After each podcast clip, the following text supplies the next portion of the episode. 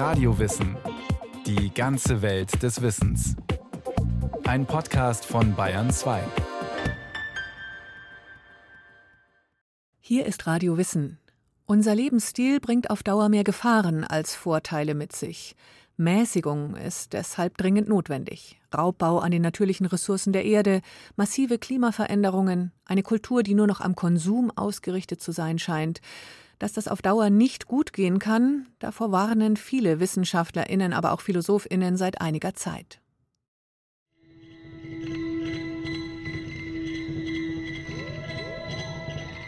Wer das rechte Maß überschreitet, für den wird das Angenehmste zum Unangenehmen.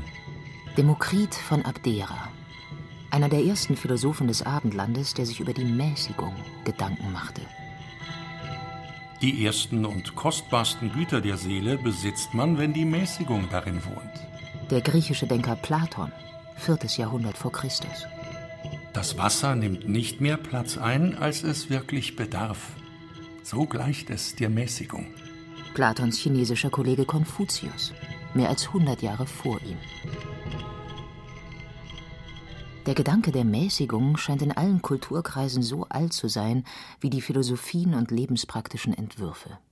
Denn bereits die Philosophen des Altertums interessierten sich nicht nur für die Frage nach dem Ursprung des Lebens und der Dinge, sondern auch dafür, wie ein gelingendes Leben möglich ist. Ein Mittel dazu sahen die meisten von ihnen in der Praxis der Mäßigung, einer Tugend, die so gar nicht zu den Überflussgesellschaften der Moderne passt. Die Bevölkerungen der Industrienationen leben eindeutig über ihre Verhältnisse und verbrauchen zu viele natürliche Ressourcen. Konsum und Verbrauch stehen an oberster Stelle ihres Verhaltens, nicht Mäßigung oder Maßhalten.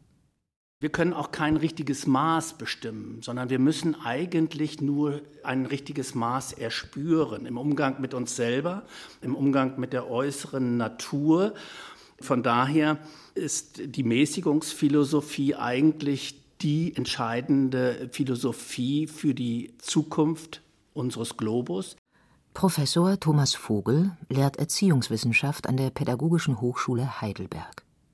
Er ist Autor des 2018 erschienenen Buches Mäßigung, was wir von einer alten Tugend lernen können. Dort beschreibt er, dass persönliche und gesellschaftliche Veränderungen Hand in Hand gehen müssen wenn wir noch schlimmere Folgen unseres Lebensstils verhindern wollen. Mäßigung, so Thomas Vogel, oder generell der kreative Umgang mit dem Dasein gehen uns in der Welt des hyperschnellen Internets oder des enormen Freizeitangebots verloren. Dadurch haben wir nicht nur uns selbst aus dem Blick verloren, sondern auch unsere Umwelt. Ein erschreckendes Beispiel.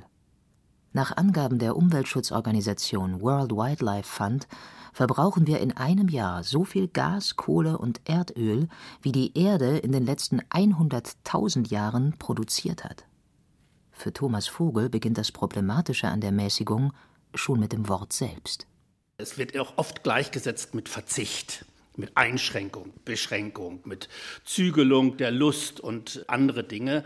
Von daher müssen wir da erst einmal Klarheit herstellen, dass Mäßigung eigentlich nicht Verzicht bedeutet, sondern die Suche nach einem richtigen Maß. Also es ist im Grunde genommen die Fähigkeit des Menschen zur Selbstbeschränkung auf das Gute und das Wesentliche. Diese Selbstbeschränkung auf das Wesentliche nannten die alten Griechen Heautokratie, was übersetzt so viel wie Herrschaft über sich selbst bedeutet der Kern dieser Lebenspraxis? Das Individuum ist der Souverän seiner selbst. Oder in den Worten des 445 vor Christus geborenen Philosophen Antisthenes Ich besitze nichts, damit ich nicht besessen werde. Antisthenes und seine Schule der sogenannten Kyniker propagierten die Ideale der Bedürfnislosigkeit und der Anspruchslosigkeit.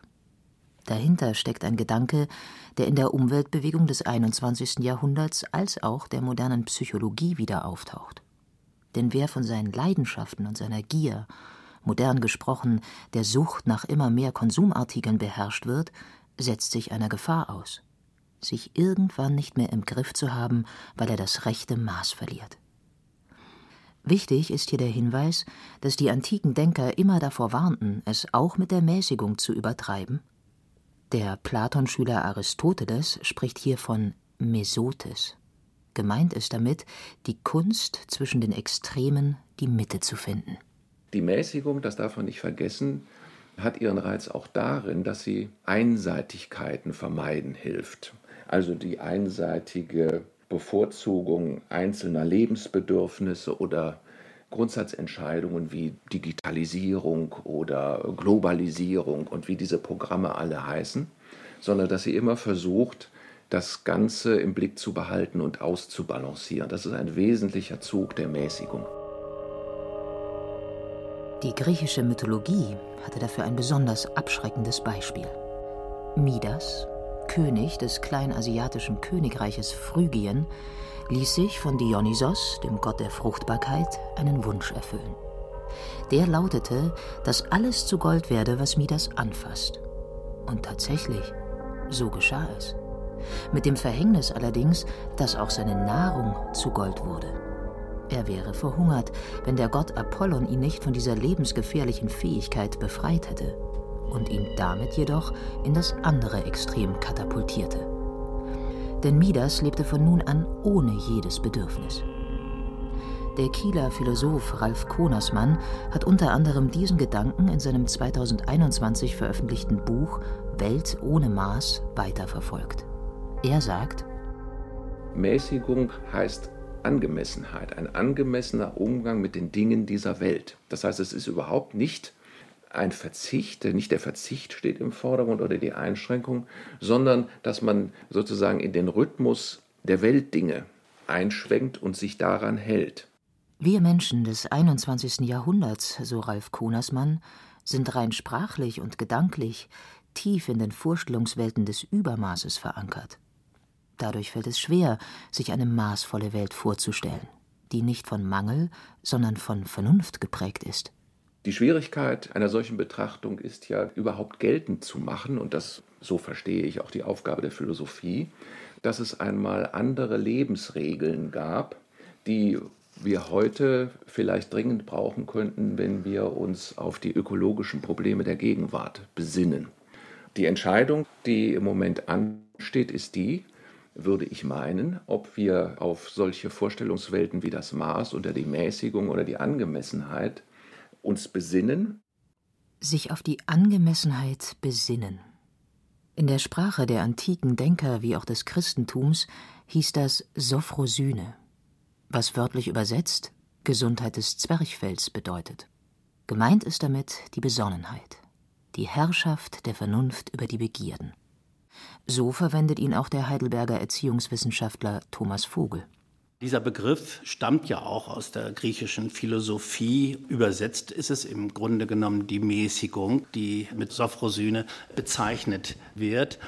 Ich habe mich diesem Begriff von daher genähert, um die Philosophie der Mäßigung auch besser zu verstehen. Und er stand also für Klugheit, für besonnene Gelassenheit, für einen ordnenden Verstand. Lange Zeit in der Menschheitsgeschichte galt die Sophrosyne als erstrebenswertes Ideal. In der Antike und auch im Christentum sprach man zudem von Kardinaltugenden. Ihr Sinn? Die Menschen vor sich selbst zu schützen, ihre Sorge um das eigene seelische und körperliche Wohlbefinden zu entwickeln. So wollte der stoische Philosoph Lucius Annaeus Seneca im ersten Jahrhundert nach Christus seine Zeitgenossen dazu anhalten, die Enthaltsamkeit zu steigern, die Genusssucht in Schranken zu halten, die Ruhmbegierde zu mäßigen, den Jähzorn zu lindern, mit der Armut uns auf freundlichen Fuß zu stellen, die Genügsamkeit in Ehren zu halten und es dahin zu bringen, dass wir den Reichtum mehr von uns selbst als vom Glücke erwarten. Lange Zeit war dieses Ideal des Maßhaltens und der Mäßigung Richtschnur der rechten Lebensführung. Das ändert sich jedoch, so Ralf Konersmann, in der Moderne. Moralische Schranken und Selbstdisziplin werden nach und nach immer öfter einer kritischen Überprüfung unterzogen oder gleich über Bord geworfen. Der technische Fortschritt führt zu einem übersteigerten Allmachtsbewusstsein. Der Mensch glaubt, die Mäßigung über Bord werfen zu können. Hier gegenzusteuern, so Thomas Vogel, sollte heute schon in den Schulen geschehen. Im Wesentlichen geht es mir darum, dass wir den Raum in der Schule öffnen für die Ausbildung von Mäßigung. Und da wäre Muße eigentlich ein treffendes Schlagwort, den Kindern Muße ermöglichen und nicht diese Hektik der Beschleunigungsgesellschaft, der Leistungsgesellschaft, die wir ihnen quasi präsentieren. Ökologisch erzeugt der Unwille zur Mäßigung ein Desaster. Dazu muss man nur in die chilenische Atacama-Wüste schauen. Dort werden jedes Jahr 63 Milliarden Liter Wasser mit Lithium hochgepumpt. In riesigen Behältern verdunstet das Wasser und die Schlacke mit Lithium wird abgepumpt.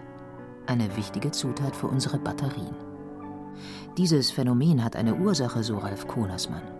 War in der Antike und im Mittelalter die Mäßigung eine Tugend, so ändert sich das im Zuge der Moderne radikal.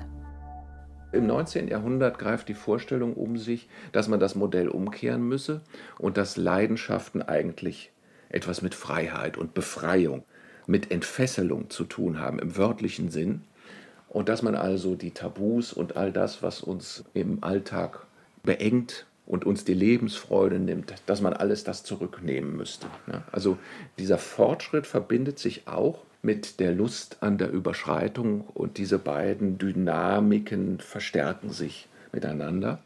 Heute führt diese Lust an der Überschreitung, von der Ralf Konersmann spricht, zu einem völligen Verlust des Maßes. Ein Beispiel. Allein in Deutschland landen jedes Jahr mehr als 18 Millionen Tonnen Nahrungsmittel auf dem Müll. Knapp die Hälfte davon stammt aus privaten Haushalten.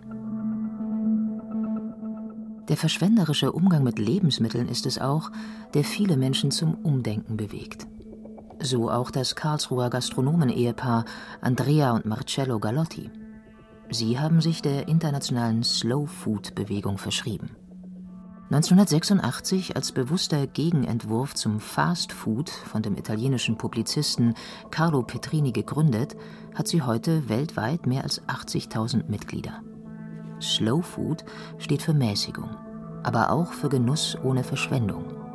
Gut, sauber und fair sind die Grundbegriffe dieser Art der Gastronomie und des Umgangs mit Lebensmitteln.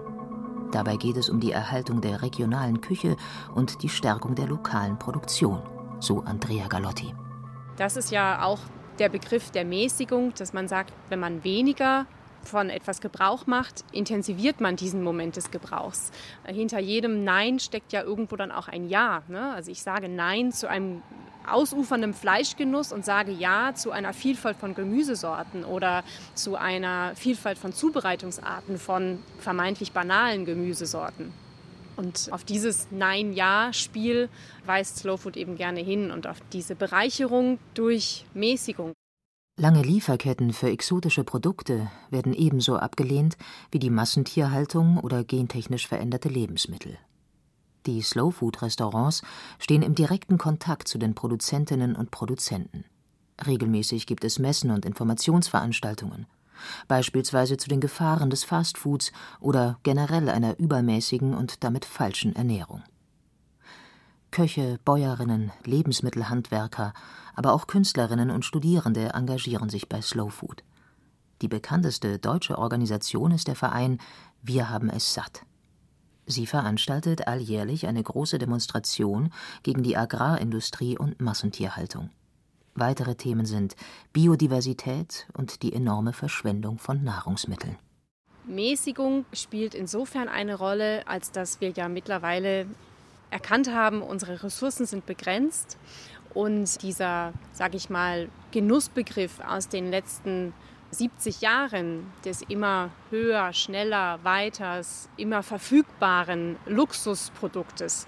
Dieser Begriff ist ja ein sehr junger Begriff und da weist Slow Food darauf hin, dass das eigentlich nie so war in unserer Geschichte. Wir hatten immer Zeiten eines Mangels und Zeiten einer Verfügbarkeit. Ein weiteres Feld, in dem eher das Unmaß als die Mäßigung zu herrschen scheint, ist unser Umgang mit Kleidungsstücken. Fast Fashion die immer schnellere Produktion von immer mehr Hemden, T-Shirts, Röcken oder Hosen erzeugt ein ebensolches Abfalldesaster wie die Verschwendung von Lebensmitteln. 40 Prozent aller Kleidungsstücke werden einmal, wenige Male oder nie getragen und weggeworfen. das Paradoxe, für die Hersteller ist das ein Gewinn. Warum, erklärt die Psychologin Nicole Jäckle. Es rechnet sich sicherlich dadurch, dass die Produktionskosten relativ niedrig sind. Und wir sprechen ja hier bei Fast Fashion über sehr große Textilkonzerne. Je größer die sind, umso mehr Geld lässt sich natürlich einfach über Menge verdienen. Es ist natürlich erstaunlich, wenn man dann auch noch hört, dass Teile davon am Schluss verbrannt werden, weil sie sich nicht verkaufen. Und ja, klar, die Preise für die Herstellung, die werden natürlich gedrückt und die Qualität ist auch viel schlechter. Also im Vergleich zu früher, das merkt man ja. Oft lassen sich deshalb die meist unter miserablen Arbeitsbedingungen in Bangladesch, Vietnam oder Indonesien zusammengenähten Kleidungsstücke nicht einmal mehr in Second-Hand-Shops verkaufen. Mit einigen Freunden und Kollegen hat Nicole Jäckle in Berlin-Kreuzberg den Kleiderladen Supermarché Fair Fashion gegründet. Hier wird ausschließlich Kleidung verkauft und auch produziert, die aus fairem Handel stammt. Wie reagieren die KonsumentInnen auf das Angebot der Mäßigung? Es ist schon, dass man sich was kaufen will, was auch überdauert, was man mag. Sicherlich hat der Preis auch hängt damit zusammen, dass man genauer überlegt und das ist natürlich auch das gefährliche bei Fast Fashion, wenn ein T-Shirt so viel kostet wie ein Cappuccino oder teilweise äh, mittlerweile fast noch billiger, ja, dann überlegt man natürlich nicht viel. Dann nimmt man es halt mit. Ist ja nicht viel verloren, wenn man es dann nicht trägt. Weniger Wegwerfproduktion, dafür bessere Qualität und gerechte Bezahlung der Näherinnen. Doch wie kommt es dazu, dass die meisten Konsumenten vollkommen gedankenlos mit dem Thema Mäßigung umgehen? Wo sind die Vorteile? Psychologisch gesehen geht es sicherlich auch um eine Befriedigung ganz anderer Bedürfnisse, wo man kurzfristig so einen Belohnungseffekt hat dadurch, dass man jetzt äh, sich schnell mal einen Riesenbeutel irgendwo voll kauft und den mit nach Hause nimmt und zu Hause fühlt sich eigentlich schon nicht mehr so gut an. Für den Erziehungswissenschaftler Thomas Vogel hängt die Unwilligkeit zur Mäßigung mit einem Mentalitätswandel zusammen, der erst in der Moderne auftaucht. Wir können keine leere Zeit mehr aushalten. Und wir nutzen dann natürlich auch die digitalen Medien, denn das ist das beste Mittel, um permanent abgelenkt zu werden, gar keine Langeweile mehr zu empfinden. Aber um Mäßigung auszubilden, brauchen wir leere Zeit. Wir müssen tatsächlich mal uns zurücknehmen und tatsächlich über uns selber nachdenken an uns selbst arbeiten. Die Entwicklung von Mäßigung bedeutet auch Arbeit an sich selber. Und diese Arbeit, die scheuen wir. Der Kieler Philosoph Ralf Konersmann sieht ebenfalls eine Verbindung zwischen den Faktoren Unruhe und Mäßigung. Nach seiner Auffassung haben wir auf dem Boden der westlichen Kultur das Ideal des Maßes, der Mäßigkeit, des Gemäßen in Frage gestellt und zwar irgendwann so massiv, dass das Gegenteil zur Norm wurde, also die Überschreitung und die Entgrenzung und die Entfesselung all der Möglichkeiten, die uns eine bessere Zukunft versprechen. Also auf diese Idee wäre man eben davor niemals gekommen, weil nicht die Möglichkeit im Vordergrund stand, sondern die Wirklichkeit. Mäßigung bedeutet, das loszulassen, was das Individuum anbindet, was es unfrei macht und nicht wachsen lässt. Das kann zuweilen paradoxe Züge annehmen. Denn wenn ein Mensch konsumsüchtig ist, kann das für den Handel positiv sein. Doch für den Einzelnen ist es jedoch in der Regel negativ. Er oder sie werden unfrei, können ihr Leben nicht mehr gestalten. Unser Wirtschaftssystem lebt davon, dass Bedürfnisse erzeugt werden, die Menschen eigentlich gar nicht haben. Nachhaltigkeit, das Zauberwort des alternativen Wirtschaftens, reicht da alleine nach Auffassung von Thomas Vogel nicht aus. Der Nachhaltigkeitsdiskurs trägt eigentlich nicht. Er stabilisiert Strukturen wie das Wirtschaftssystem, das auf Wachstum eigentlich ausgerichtet ist, unseren Lebenswandel, stabilisiert der Nachhaltigkeitsdiskurs. Und wir müssen umsteuern. Wir brauchen eine große Transformation. Und das ist eigentlich nur dann zu leisten, wenn wir tatsächlich uns mit unserem Fortschrittsmodell auch auseinandersetzen. Wir fragen, wie wir den gesteigerten Energiebedarf unseres Lebensstils bewältigen können. Doch es wäre eher eine Diskussion darüber angebracht, so Thomas Vogel, was mit einer Kultur los ist, die einen dermaßen hohen Bedarf an Energie hat die sich überhaupt nur über den Verbrauch, den Faktor des immer mehr zu definieren scheint. egal ob es gebraucht wird oder nicht. Dahinter steckt die Einstellung, dass der Mensch sich isoliert vom Rest der Schöpfung denkt und auch so handelt. Der Sinn, den wir zurzeit pflegen, ist, dass der Mensch das Maß aller Dinge ist. Er hat sich seit der Aufklärung als Gott, als erst zunächst als Vizegott, dann als Gott in einem Zuge der Säkularisierung eingesetzt und wir pflegen einen so dermaßen übersteigerten Individualismus, dass wir uns alle Freiheiten rausnehmen und die Natur quasi so nutzen, wie es unseren Bedürfnissen entspricht. Das Problem dabei ist natürlich, dass wir nicht Gott sind und dass wir uns in die Natur halt einfügen müssen. Wie zahlreich sind doch die Dinge, derer ich nicht bedarf. So der griechische Philosoph Diogenes Laertios im dritten Jahrhundert. Dieses Statement ist das glatte Gegenteil der Konsumphilosophie des 21. Jahrhunderts, dessen Bewohner sich nicht selten über ihren echten oder eingebildeten Bedarf definieren. In der Analyse dieser Einstellung sieht Ralf Konersmann einen der Wege, die zur Mäßigung führen könnten.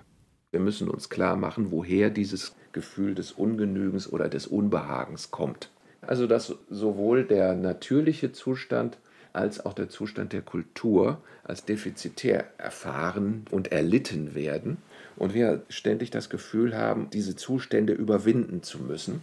Wir müssen uns ja nichts vormachen, die Werbung trägt das ja noch heute in jedem einzelnen Clip in die Wohnzimmer der Menschen hinein. Der antike Philosoph Platon, und damit war er nicht der Einzige, riet seinen Zeitgenossen nicht mit dem erhobenen Finger auf jede Art von Genuss zu verzichten.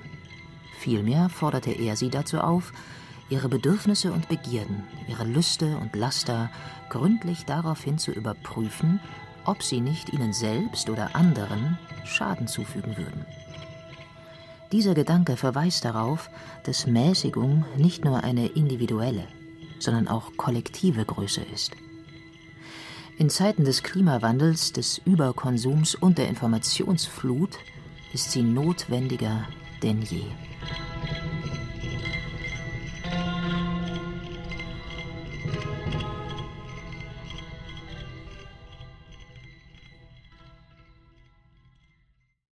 Darf es ein bisschen weniger sein?